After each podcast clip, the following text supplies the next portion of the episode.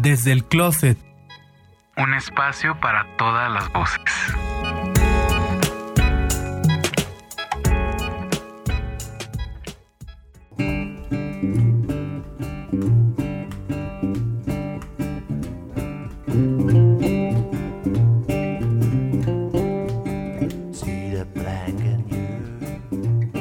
Al episodio número 2 del podcast Desde el Closet.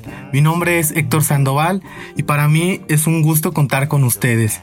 Conmigo se encuentra Gerardo Heredia. Hola a todos de nuevo, qué gusto estar con ustedes otra vez. Y también aprovecho para darles las gracias a todos los que nos han escuchado en los episodios anteriores. Es un gusto saber que nos escuchan desde lugares como Sonora, Jalisco, Nuevo León, Michoacán, aquí en la Ciudad de México y hasta en España. Muchas gracias a todos los que nos han escuchado y bienvenidos a un nuevo episodio. Sí, hemos tenido muy buena aceptación. De verdad les agradecemos que nos estén escuchando y que nos comenten que también eso enriquece mucho este proyecto. Todos son bienvenidos, de verdad se los agradecemos. Es la gasolina de este proyecto el que nos comenten y nos enriquezcan. Y bueno, aprovecho la oportunidad de esta sección de avisos. A partir de este episodio y los que vienen, la música que utilizaremos va a ser libre de derechos para evitarnos situaciones futuras. Entonces, ustedes se preguntarán, ¿y qué va a pasar con las canciones que eligen nuestros invitados? Pues para resolverlo, preparamos un playlist en Spotify que se llama Desde el Closet OST, así lo pueden encontrar para que puedan escuchar. Vamos a seguir con las mismas dinámicas, solo que la canción no va a quedar dentro del programa, pero la van a poder escuchar ahí. Entonces, bueno, con esto cierro la sección de, de anuncios y te paso la palabra, Gerardo. Muy bien, muchas gracias. Bueno, el episodio de hoy vamos a tener un invitado de nuevo. Nos va a estar comentando, nos va a estar platicando también acerca de, de su historia. Él se llama Ignacio. ¿Cómo estás, Ignacio? Bien, gracias. Eh, de antemano, les agradezco que me hayan invitado a esta entrevista con ustedes. Gracias por aceptar la invitación. Sí, qué gusto tenerte aquí, Ignacio, y sé que vamos a tener una plática muy amena y en confianza. Y bueno, para empezar esta conversación, ¿para ti qué representa un closet, Ignacio? Puedes tener ahí cosas, este, recuerdos, cosas que llenan tu vida, ¿verdad? Que vienes guardando de tiempo. Yo por si ahí en la casa de ustedes. Gracias. Tengo varias cosas que pues las he guardado. Me llenan mucho y me, me recuerdan mi infancia. Ok. Entonces podríamos decir que para ti un closet es un viaje a la infancia. Sí, un, retroceso a todo lo que es el pasado, ¿no? Recordar toda esa bonita época que viví en aquellos días. Muy bien. Gracias, Ignacio. Gracias. Bueno, ahora para que nuestra audiencia te empiece a conocer un poquito más. Cuéntanos acerca de ti, tu nombre, tu edad, de dónde eres, en general a qué te dedicas. Eh, sí, mira, mi, nombre es Ignacio Eulalio Morelos Ordóñez. Actualmente me desempeño como guardia de seguridad. De eso tengo ya experiencia de cerca de 18 años. Pero anteriormente de dedicarme a esto, era yo conductor de autobuses foráneos. Pues tuve varias, experiencias bonitas, ¿verdad?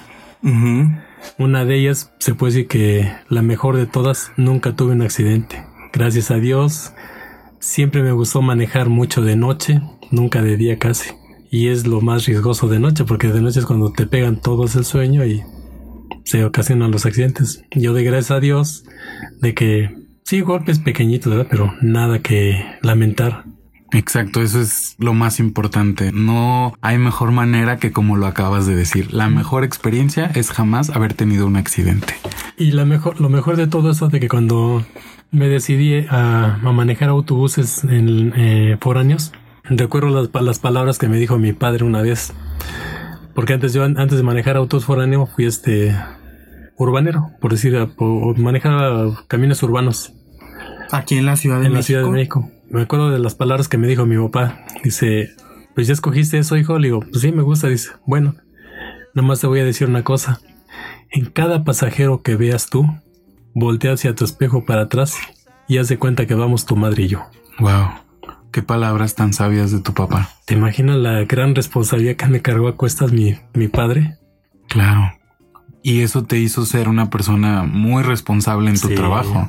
Porque sí, digo, creo que a todos nos ha pasado que vamos en algún camión o autobús y ay, estamos temiendo por nuestra vida. Sí, sobre todo los que hemos estado en diferentes ciudades que hemos experimentado el transporte público. Yo, por ejemplo, he vivido el de Guadalajara, el de Morelia, en Michoacán, el de Ciudad de México y el de Toluca, que creo que los peores son el de Guadalajara y el de Toluca. Ahí sí es como una montaña Ay, yo rusa creo que que el de Toluca. Sí, el de Toluca creo que es el peor que he experimentado. Hasta te sientes inseguro en el camión. Sí, no, de verdad sí. van a una velocidad Sí. que da miedo. Lo mismo la- la- Volantazos. sí, no, la inseguridad que se vive en el Estado de México. Y es que también. te, te- bueno, yo, yo lo veo desde, desde este punto de vista. Antes, antes en uno de conductor o de chofer, había como que un poco más de responsabilidad.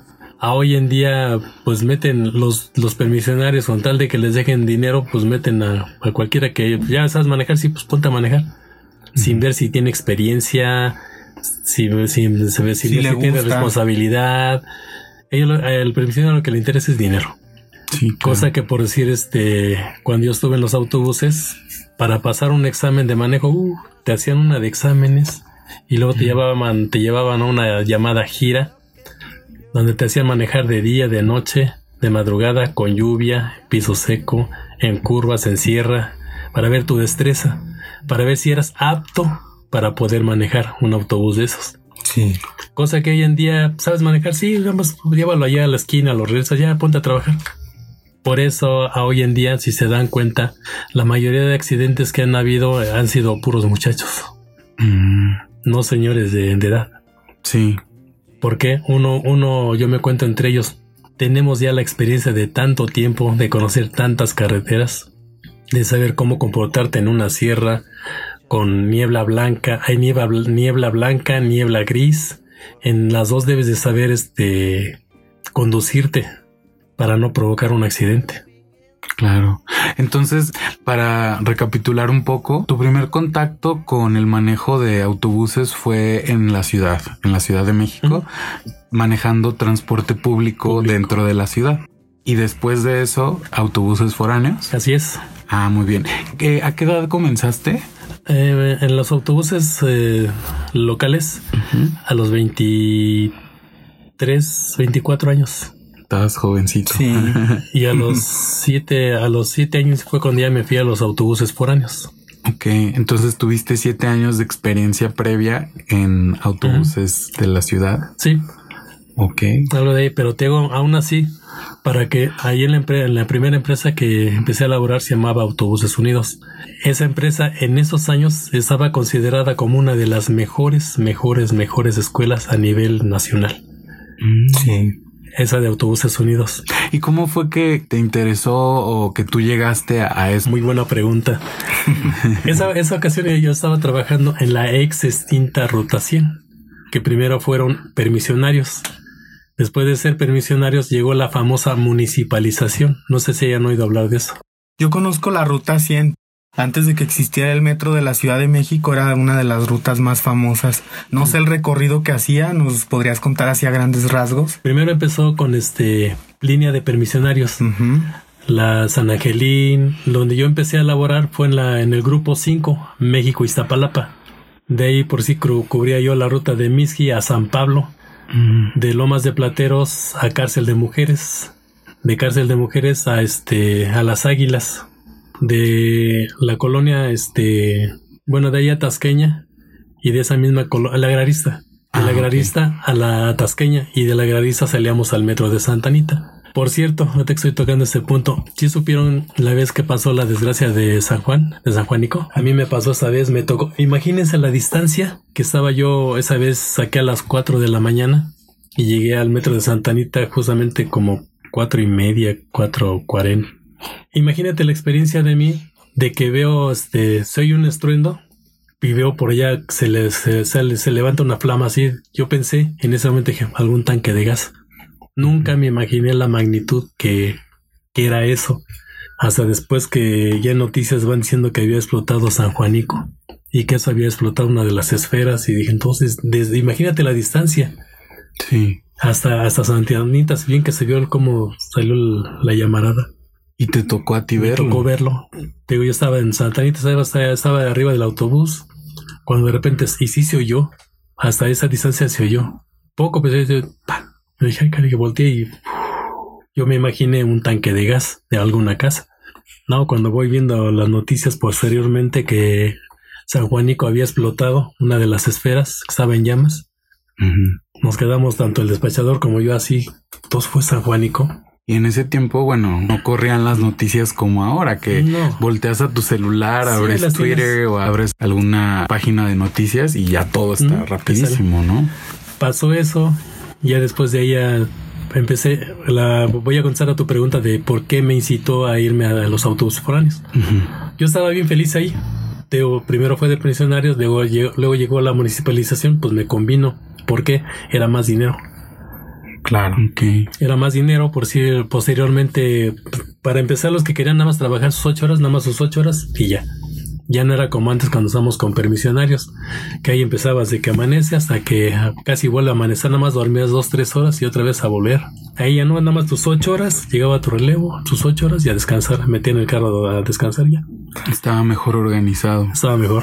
En cierta ocasión, que ahí conocí a un amigo, en paz descanse, que tenía un amigo que trabajó ahí, pero que había entrado a los autobuses de AU justamente. Y esa vez lo fue a ver a él. Lógico, ves puros autobuses urbanos ahí y llega un autobús foráneo y dices, ¡ay! Lo ves impresionante, ¿no? Y yo me también dije, ¡uy, un autobús, no!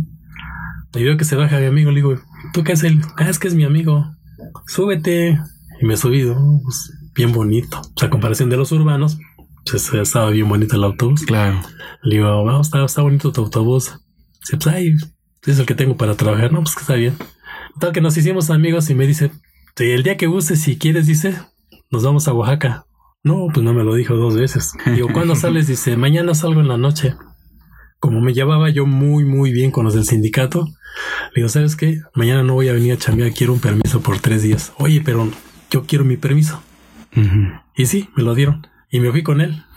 No, pues de nunca andar en, en algo así, para mí era algo súper novedoso. Y me dice, "Cate, si quieres, duérmete. No, no, no, aquí voy bien yo. No me dio sueño para nada desde que salimos hasta Oaxaca. ¿Cuántas horas fueron? Salimos ese día como a las 10 de la noche. Como a las 2 o 3 de la mañana pasamos a Teotitlán del Camino. Ahí a Teotitlán, este, a Catlán de Osorio. Ahí este, se paraba uno a hacer, el- cuando van dos choferes se cambian y a la vez pasa uno a cenar. Y de ahí prosigue el otro para allá. Mm. De camino eran como nueve horas más o menos.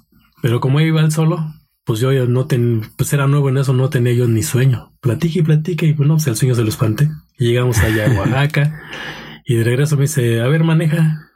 No, le digo, pero es que eso, pues la verdad sí me daba miedo. Nunca había agarrado un autobús. El tipo de transmisión era diferente a las que traíamos ahí. Y el tamaño también supongo que te imponía un poco. No, el tamaño ya no. El tamaño, no? las dimensiones del autobús es lo mismo que el que camión que traía yo. Eran las mismas dimensiones. Ah, Lo único que variaba era la forma del autobús. Ah, ok. y eso también sientes que sí afecta en la forma de manejar la, la forma del autobús. Lo que, o sea, tanto a la forma del autobús no, sino este el tipo de transmisión. Ah, Por decir, en los, en los camiones de aquí de que eran extruta 100, pues casi todos automáticos Mm. y uno que otro estándar. Entonces, pues sí le va a decir, o sea, veías como le hacía, no, pero pues, pues no. Hasta que le digo, pues a ver, no creo que sea tan difícil, a ver, dame chance y que me aviento. Te animaste. que me aviento y este, pues sí, sí le agarré rápido y dice, oye, sí, sí le hallas. Digo, ah, bueno. A base de eso, este, digo que me dijo, vamos, y dos, tres veces siguiendo con él. Me gustó el, el tipo de manejo que hacen en los autobuses anteriormente. Ahora ya, ya no tiene chiste manejar un autobús. ¿Por qué? El autobús ese que te digo era un Somex con caja de 10. Esos Somex se caracterizaban de, a los más, más a los de caja de cuatro velocidades. Esos autobuses se caracterizaban que si no les dabas bien su tiempo y perdías las revoluciones para encontrarlas, te costaba trabajo, Necesitabas habilidad. habilidad. En esos Somex, nada más. Porque en lo, de- lo que eran los Dina Olímpicos, los, los Olímpicos y más recientitos Avantes y todos esos, ya era una caja de 10 normal. Ya no era tanto, tanta la pero en esos de 4 en Somex, no. Peor, una vez que me tocó a mí, venía yo de, de Laredo. Y por yo, según eh, con mi compañero, por presumirle cambios, según yo, bien buenos, que se me traba la caja. Ay, Imagínate el calor del Laredo, más el calor que proporciona la transmisión al ir friccionándose, que eso estaba hirviendo. Y ahí quien trababa la caja tenía que destrabarla. Lleva cuatro tornillos, tienes, tienes que quitarlos, quitar este el donde agarra la horquilla, que hace que, hace que haga los cambios. Pero bien caliente eso. Hombre, terminé con las manos bien quemadas. sí. Por eso te digo que antes, antes tenía su chiste manejar un autobús. Sí, claro. Ahora te digo, ahora agarras un autobús y agarras un coche. Ya no tiene caso. No le veo el chiste. Pues nada más por las dimensiones. Pero como antes en transmisiones, ya no. Y entrando un poco en el tema de manejar camión foráneo, ¿cómo es la dinámica de un conductor? Por decir, ya, ya que estás, ya que te reclutaron dentro de una línea, te dan este una, un itinerario. Te dice, te toca el día, te toca tal día salir a tal parte, regresas a tal parte, al siguiente día, o a veces ese, ese mismo día nada más lavas y otra vez para, para regresarte Perdón que te interrumpa. ¿Te dan un itinerario por semana o por mes. por mes? Ok. Por mes. Te dan un- por un mes y ya vas de, ah, me toca este viaje, me toca este y me toca este y me toca. Ya sabes a dónde vas a ir. ¿Y cuántos viajes por semana te asignaban? Eh, está, como estaba yo en AU y estaba yo de posturero, ahí no tienes. Ahí por si cada alguno de ustedes dos trae un autobús, si no llega por si tu compañero, me mandaban contigo. Y llegando de ese viaje, si no llegaba tu compañero, luego luego sabes que te vas en tal autobús a tales horas. Ya me montaban, así se dicen dentro de los autobuses. Te montas en tal carro y prosigues con él. Mm. Ahí con el posturero no hay ese rol. Se le llama rol. ¿Nos podrías explicar un poquito la palabra que acabas de mencionar? Rol. ¿El posurero o Posturero. posturero? Mira, posturero es la persona que no está asignada a un autobús. Ah, ok, ya. Esa persona está, por decirlo así, como comodín. Te acomoda Ujú. aquí, te acomodan acá, te acomodan ahí. No tienes un autobús fijo en el cual digas, yo me monto, yo me subo a este autobús y ya tengo yo mi, todo mi, mi rol de, de todo el mes. Ya sé que me toca este y este y este y esto y ya. No. Ok. Tú como posturero tienes que hacer eso. ¿Y en qué consiste o cómo es que te asignan ser posturero? ¿O es como los primeros que entran les toca ser postureros? Sí. Ah, ok. Un autobús, un autobús ahí te lo asignan conforme pase el tiempo o vean tu interés en, dentro del trabajo. Ah, muy bien. Por si si te ven, por si yo en mi caso, que hubieran visto que era yo, pues bien trabajador. ¿Sabes qué llego? ¿Y qué tienes? No, pues tengo este eje, pues échamelo. Y llego de, oye, ¿qué onda? ¿Qué, te- qué tienes? No, pues este, pues échamelo. Y ven ese interés, los mismos despachadores le hablan a los socios, ¿sabes qué? Aquí está un chavo así y así, y pues le está echando ganas. Entonces a los socios pues les conviene gente así porque su autobús entre más circule, más dinero hay. Claro. Entonces, ¿sabes qué? Pues hay, una, hay un chavo así, así. No, pues échamelo. Le voy a dar autobús. Mm. Entonces ven a alguno que esté dando bajo rendimiento, lo bajan a ese y te suben a ti. Entonces a alguien lo pueden bajar. Sí, si no está dando el rendimiento que pide el dueño por sus intereses, te pueden bajar Mm. y ya suben al otro. Y por ejemplo, nos comentabas que a ti te gustaba manejar de noche. ¿Cómo le hacías para aguantar? De verdad, yo no puedo trabajar de noche, se me hace muy complicado. Eh, mira, al, eh, al principio cuando empecé, me, te vuelvo a repetir, estaba yo nuevo, no, pues a mí lo que me hacía falta era carretera y me echaba viaje tras viaje, viaje tras viaje y pues ni en cuenta. Pero poco a poco se va cansando uno. Sí, claro. Por si cuando estuve en, en Cristóbal Colón, que fue donde más me, me acabaron ahí un poco porque ahí casi siempre andaba solo. Ahí se le llaman secuencias de 7 u 11 días. Por si salías de México a San Cristóbal de las Casas, de San Cristóbal de las Casas a, a Tapachula, de Tapachula te suben a Coatzacoalcos, de Coatzacoalcos a Salina Cruz y de Salina Cruz a México. Ese recorrido lo hacías como en 7 días. Ya regresabas y si no tenían gente, te volvían a regresar. Entonces, por eso en Cristóbal Colón hubieron, en un tiempo hubieron accidentes, porque ma- mandaban a mucha la gente así sola. Mm. Sin dormir. Ujú. O sea, siete días, ¿a qué hora dormían? Por si llegabas a, a- salías de, de México a San Cristóbal de las Casas. Sí. Ahí te daban opción de dormir cuatro o cinco horas ¿En dónde? en la terminal. Ahí están los dormitorios. Cada, cada, cada central de autobuses tiene su dormitorio Ah, y sus baños Mm. para que te haces.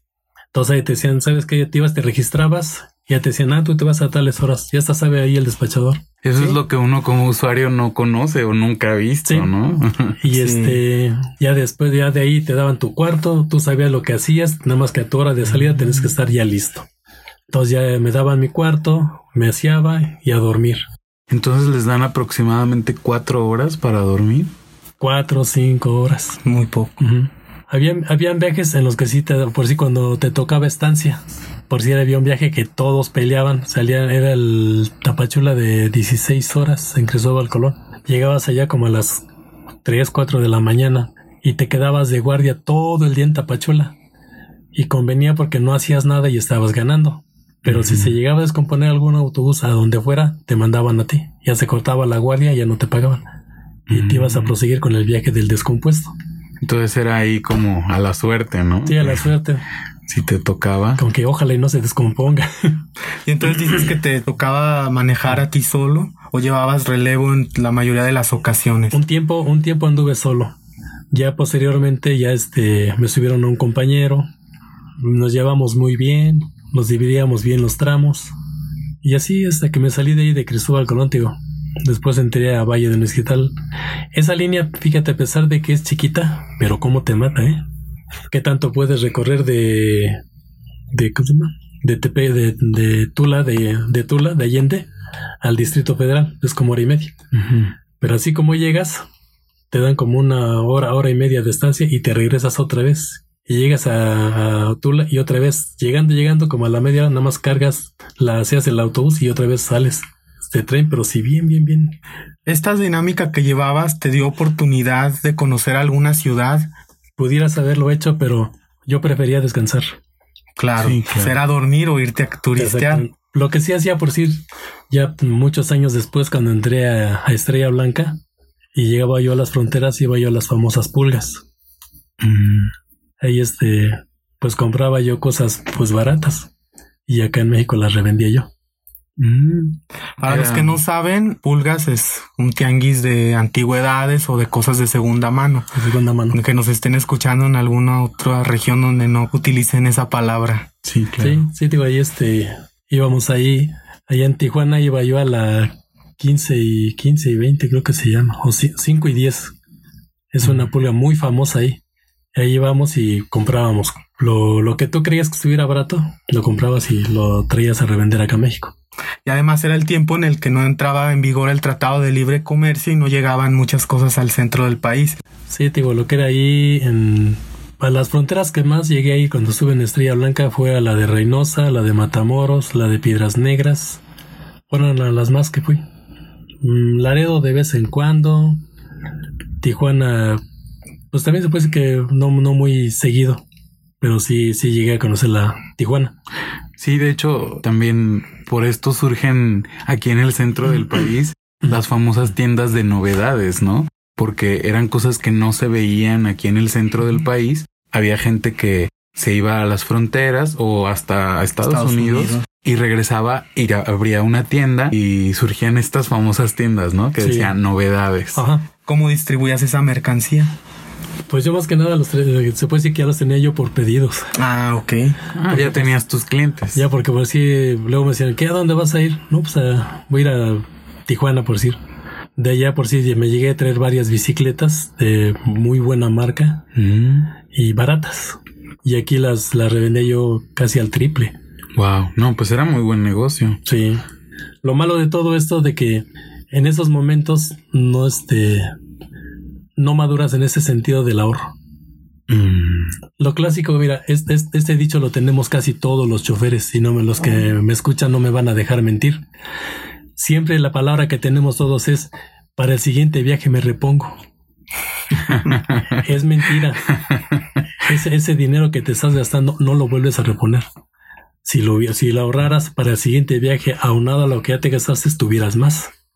Es mentira de que no, para el siguiente viaje lo repongo. Mentira. A mí también nunca me, nunca me hicieron ver esa situación, si no, pues no lo hago, ¿verdad? Ahorro. Pero siempre el clásico, da para el siguiente viaje me repongo. Y así me la viví. Y a ver, Ignacio, cuéntanos, tú trabajando en esto de los autobuses, ¿alguna ciudad te pareció al llegar algo totalmente diferente a lo que habías visto? Pues al no conocer nada, todo se te hace bonito al, al conocerlo por primera vez. Por si cuando llegué a Oaxaca, te voy, a, te voy a contar una experiencia que me pasó ahí. Ok. Esa vez, vuelvo a repetirte, estaba yo bien joven. Y me dice mi compañero, ¿y sabes que aquí los nuevos salen manejando? Sí, sin problema. No tenía yo, no, no sabía yo lo que era sueño en carretera. Y supuestamente tenía, te vuelvo a repetirles, tenía yo que pasar a, a este, a un punto intermedio que está para pasar a cenar. Y yo hice caso omiso y me seguí. Es que llegué a Oaxaca mucho más temprano de lo de costumbre porque casi es una hora de pasar a comer y luego ya otra vez a, a agarrar el camino. A mí no me dio sueño ni me dio hambre, pues yo que me seguí. Llegué a Oaxaca a buena hora. Ya se bajó la gente. Oiga, gracias. Pues, bien agradecidos de que llegaron bien temprano. Y yo, pues sí está bien. No sabía ni por qué. Ya se va y le toco a mi compañero en el camarote. Y me dice, ¿qué pasó? Ya me toca. Le digo, pues ya. Y se sale, se pone su corbata. Y dije, bueno, ¿y este para qué se pone la corbata? La camisa. Y, y si la gente todavía está comiendo, le digo, comiendo. No, ya se fueron. ¿Cómo que ya se fueron? Pues en dónde estamos? Le digo, pues en Oaxaca. En Oaxaca ya le digo, ya. agarra, agarra y me dice esto. Dice, ¿sabes qué chavo? Dice, te voy a invitar a desayunar. No, le digo, ¿cómo que no? Te voy a invitar a desayunar. Dice, te lo ganaste, dice. Me dejaste dormir bien rico. Dice, no sentí nada, dice. No, pues qué viene, digo. Llegamos a Oaxaca y llegamos al mercado. Y él agarra y este, veo que hay un comal grande ahí y ve que estaban haciendo unos como sopecitos como de 10 centímetros. Y dice mi compañero, le preguntan, dice, ¿qué va a querer, jefe? Dice, a mí hazme una tlayuda. Pero yo lo único que vi en ese comal fueron los como sopecitos esos. Ay, no, pediste. dice, ¿y usted qué va a querer? Pues a mí hágame unos seis, le digo. y todos que voltean a verme, todos hasta los de ahí. Es, pues, ¿Cuántos días tienes sin comer? Lo tenían amarrado. ¿qué? O sea, pediste seis tlayudas. Seis tlayudas. Los que nos escuchan en otros estados o hasta en otros países, la tlayuda es un, un, platillo típico oaxaqueño. Es parecido a una tortilla o una tostada, pero es muy grande. Entonces es lo que nos está explicando Ignacio, que él vio unos sopes muy pequeños y pensó que esas eran las tlayudas, pero las tlayudas son muy grandes, entonces no te comes. Con una quedas bastante bien. Sí. Vale una y media. Por eso es lo, lo, chistoso de esta experiencia, ¿no? Sí, posteriormente cuando veo que avientan la tlayuda al comal y le pregunta a la muchacha, le digo, disculpa, ¿y esa qué es? Pues esa es la tlayuda. Ah, no, no, no, nada más deme una. Yo, yo pensaba que eran esos chiquitos. No, esos son, se, se les llaman pellizcadas. Ah, sí, las pellizcadas. Ah, no, no, nada más una tlayuda, le digo, no tantas. ¿Te sucedió como a mí en Morelos cuando fuimos de visita una vez? De eso me acuerdo. Fuimos a comer unos tacos a un puestito así de la calle. Uh -huh. Son tacos, así le llaman, tacos acorazados. Entonces yo dije, me da dos. Y la señora se queda así como de, ¿estás seguro que quieres dos? Me vio con cara de sorpresa ya que voy viendo el taco. O sea, es un taco de prácticamente un plato completo de comida. Tiene una montaña de arroz, un chile del tamaño, chile relleno del tamaño de un plato y una tortillononona también dos, de tortillas, dos tortillas del tamaño. ajá de hechas a mano que son más gruesas. Uh -huh. entonces imagínense también yo me pasó y sí un, un, taco acorazado es una comida completa. Una comida completa no. entonces la señora pues obviamente dos. también se quedó se quedó sorprendida. dijo seguro mejor dos te sirvo comida. mejor te sirvo uno me dijo ya que vi y me, me quedé impactado delicioso se los recomiendo. Cuando vayan a Morelos busquen los tacos acorazados. Lo mismo en Oaxaca está la las ayudas. Luego también me quedé ahí sorprendido porque al terminar de eso me dice mi compañero, ¿y esto es lo que vas a querer? Le digo, pues sí. Dice, no, dice, yo voy a pedir un chocolate de agua. Mm. Y yo, pues, pues estoy acostumbrado a la ciudad, pues un chocolate no se prepara con agua, siempre es con leche. Mm -hmm. Y me dice mi, mi compañero, pide un chocolate de agua, vas a ver que te va a gustar. Pues como que muy, sí, muy no, le pues a ver, deme uno. No, bien rico el chocolate de agua. Mm. Que ahí hay un pan que le llaman pan de yema. Sopeado ese chocolate de agua con pan de yema, no, hombre, algo exquisito, en serio. Ok, ah, entonces ya dimos en el clavo. Mi pregunta creo que se responde con eso, la gastronomía. Entonces fue algo que te sorprendió en tus viajes. ¿Tienes algún recuerdo de algún otro platillo que te haya gustado mucho en, algún otro estado? Lo, lo, normal, porque donde quiera que iba yo por si de los restaurantes de paso, te presentaban la carta, no, pues hágame un bistec así, o una chuleta así, o un pescado así, todo normal. Sí, es que yo creo que más bien es como esta vez de Oaxaca, que si se dieron en, el, en, el, mercado, sería algo más típico, ¿no? Que si vas a un restaurante, pues sí, sí lo típico. Encuentras de todo. Y bueno, regresando un poco a lo de tu trabajo, en los trayectos les llegó a ocurrir algo extraordinario o extraño. Una ocasión te voy a comentar, cuando estaba yo en los autobuses urbanos, conocíamos a, a un amigo ahí, conocí a un amigo ahí, que él entró primero a Cristóbal Colón de segunda clase y yo entré posteriormente. Y ya cuando entré yo ahí lo, lo reconocí, le digo, Adrián, ¿sí qué pasó? ¿Qué haces? Le digo, pues aquí trabajando. Y le digo, tú, no, pues también estoy aquí. Oh, pues qué bien. Ya, él le gustaba andar solo. lo, lo, malo de él era de, que era este eh, adicto al medicamento. Mm. Muy adicto. Y pues yo no. De ahí ingresaba Colón de segunda clase, sí te mandaban siempre dos, nunca te mandaban solo. En cierta ocasión, ya ha pasado más de un año, me iba yo de México a Oaxaca y él venía de Oaxaca para acá y se descompone su autobús pasando mm, Guajuapan de León, no me acuerdo cómo se llama el siguiente poblado, se descompuso ahí su autobús. Entonces de, regreso lo veo ahí parado y me, me orillo y le digo, ¿qué pasó? Y dice, no, pues aquí, hasta aquí llegó. Digo, dice, llévate a mi compa, ¿no? Para que se traiga a los mecánicos. Sí, súbase. Ya me subí al señor y seguí, proseguí mi camino normal. Llegamos a México, ya le dijo al administrador, el administrador le puso el mecánico, se regresó otra vez con nosotros, pero de regreso, este, pues ya no estaba el autobús ahí donde estaba. Entonces, este, preguntando con el despachador, le digo, oye, ¿qué onda con el Adrián? No, no inventes, se un santo, una santa bronquísima con le digo, ¿por qué? Ya ves cómo era de, agresivo, aunado de eso al, al vino que estuvieron tomando, porque eso sí era bien bueno para los golpes, ¿eh? Buenísimo, la verdad. Mis respetos para el chavo. Se agarraba con tres y a los tres se los bailaba. Mm. Era bien bueno. Pero esa vez me imagino que se topó con alguien mejor que él. Según lo que, según lo que me cuentan a mí, que se hizo de palabras con unos taxistas de ahí, uno de ellos no se dejó, sacó su cohete y lo iba balaseando, pero no le tocó ni uno. Se alcanzó a subir al autobús y así como estaba lo echó andar y se jaló. A la salida de ese pueblo hay un puente que le llaman el puente de fierro. Adelantito se fue y se estampó. Entonces este, era de noche, no se dio cuenta y había un voladero. Entonces este cuate iba con una, llevaba, tenía de, de, amiga una centroamericana. Ella se quedó ahí en el autobús porque no pudo salir. Y él, según la versión desde ella, le dijo, ¿sabes qué? Luego vengo por ti. No, no se veía nada de noche, estaba de noche y se brinca este canijo y habían como 20 o 30 metros de puro peñasco. Mm, híjole, altísimo. Y al fin del, al fin de todo eso había corrido un arroyo. O sea, si no la libraba por una, por la otra menos. Por el desmayo y en agua, se ahogó. Nadie se dio cuenta hasta como los cuatro o cinco días que pasó un, de esos que cuidan sus animalitos. Y dio la, dio la notificación al, a la policía. Ya fueron, lo levantaron, ya se, se percataron de que era él. Como a los 15 días me pasó algo bien que hasta ahorita quiero buscarle explicación y no puedo. Esa vez, justamente donde pasó lo de su accidente de él, iba yo, iba yo, iba yo manejando y mi compañero iba a un lado, ni uno de los dos íbamos durmiendo. Íbamos platicando, pues espantándonos el sueño los dos. Él iba parado en la puerta y yo manejando. Cuando de, cuando de repente aviento las luces altas, ya ves a los perros que en las noches le echas las luces altas y se les iluminan los ojos. Sí. sí.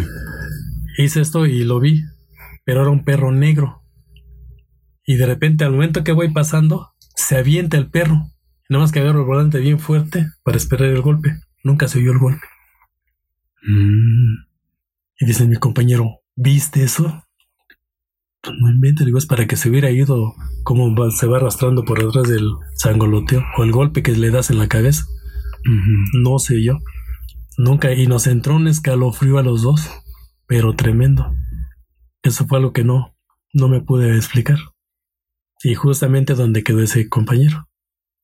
Ay, como esas experiencias me tocaron varias en San Cristóbal de las Casas. No sé si hayan oído hablar ustedes de cuando se sube el dichoso muerto. Sí. A mí me tocó, pero dos, una mujer y un hombre. Esa vez llegué a San Cristóbal de las Casas, llegué solo porque mi compañero se quedó con su novia allí en Tapachu, en Tuzla Gutiérrez. Me dice, échame, échame la mano, ¿no? Dice, vete de viaje y cuando quieras yo te echo la mano. Entonces son dos horas de camino. Le digo, sí, no hay bronca. Ya llegué. Varios le, varios le atribuyen a que se te sube el muerto por cansancio o porque comes muy pesado. Esa vez no hubo cansancio porque llegamos a las 7 de la mañana y salimos hasta las 7 de la noche. O sea, descansé buen tiempo. Comer pesado no fue pesado porque nada más me comí un pan este de dulce y un vaso de leche. No es pesado. Entonces agarro y agarro ya voy y pido mi dormitorio, me lo dan, me acuesto. Si has sentido la sensación cuando estás acostado y alguien se te siente a un lado, ¿cómo te haces hasta del lado así? Sí, que el colchón se, se baja un poco, ¿no? Así sentí yo primero. Estaba yo bien acostado, así estaba yo pensando cuando de repente siento que el colchón se me hace a un lado y quiero voltear y se me deja venir este alguien encima. Y pues ya no me pude mover. Y yo por acá, pues qué onda. Y en eso que empiezo a sentir unas caricias pero haz de cuenta una mujer acariciando tu cuerpo, pero las manos heladas, heladas. Y yo por acá, queriendo gritar. Y la persona es acariciándome todo mi cuerpo, y yo por acá, eh, bien desesperado.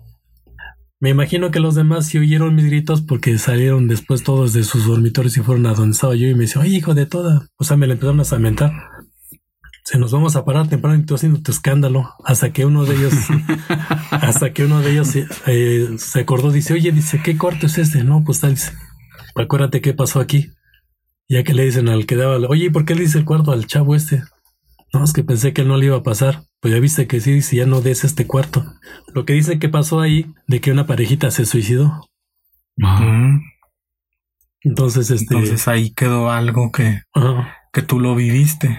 Pero de qué manera. ¿Y qué edad tenías en ese tiempo? Como 30 años más o menos. 30, 31. ¿Y nunca te había pasado algo así? Sí, anteriormente yo le era, si estoy vivo es por una tía, la cual cuando yo tenía como 3, 4 años, yo hubiera fallecido.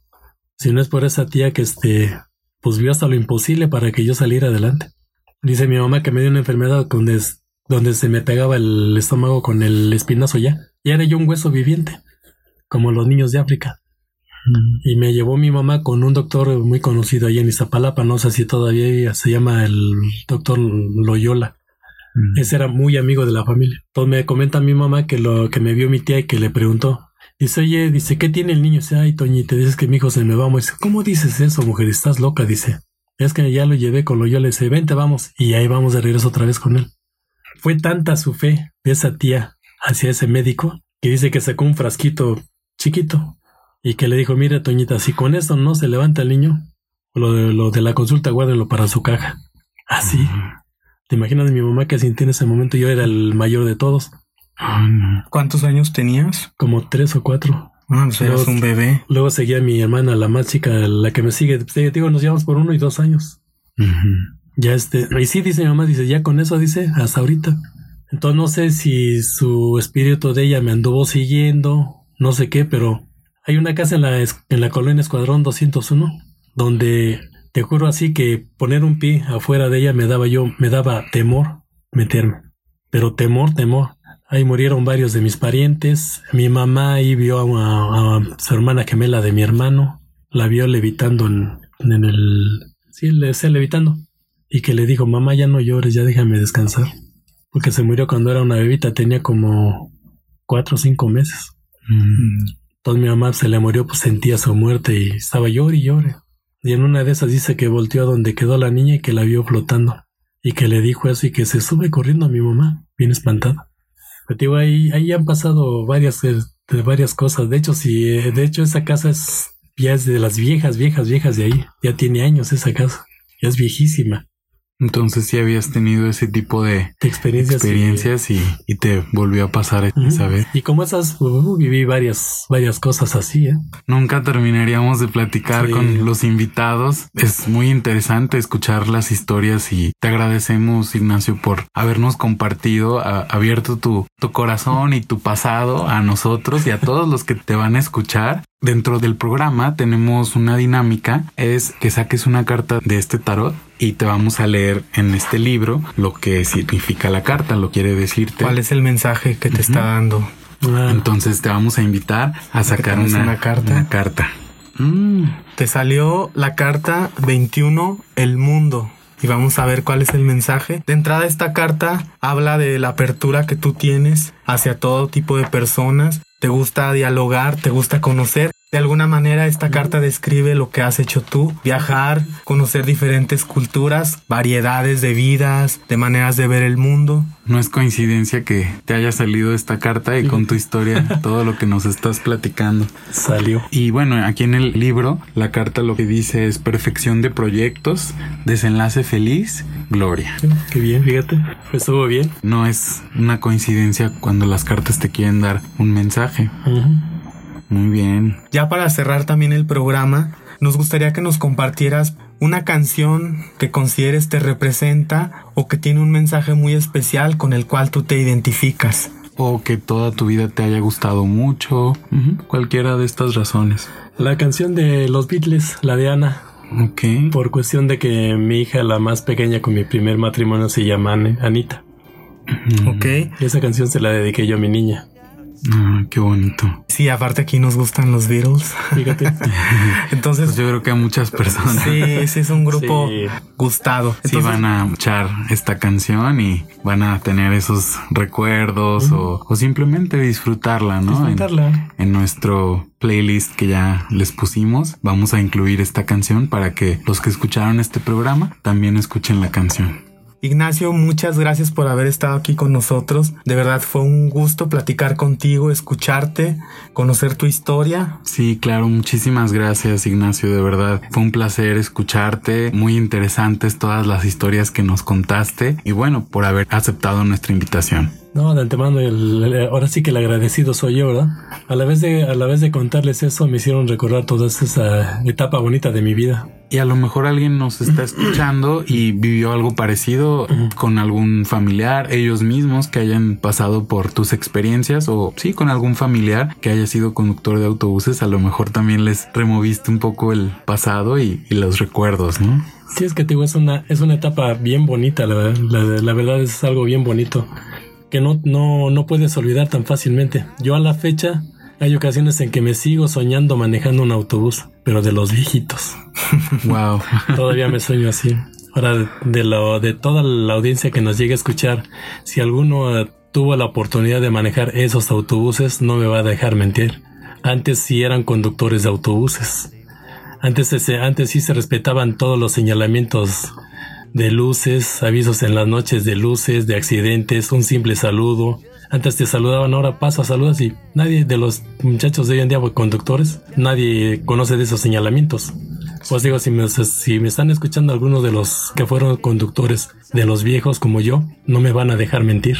Claro, y así como lo dijiste al principio del programa, creo que eso te hace ser una persona muy especial, el tener esa conciencia de que llevas vidas ahí, ¿no? Y que eso fue un mensaje que te dio tu papá. Así es. Muy bien, pues muchísimas gracias nuevamente Ignacio y gracias a todos los que nos escuchan. Para cerrar el programa, les damos la noticia de que ya tenemos Instagram, entonces nos pueden encontrar como desde guion bajo, el closet guion bajo. Y bueno, pues les agradecemos este episodio.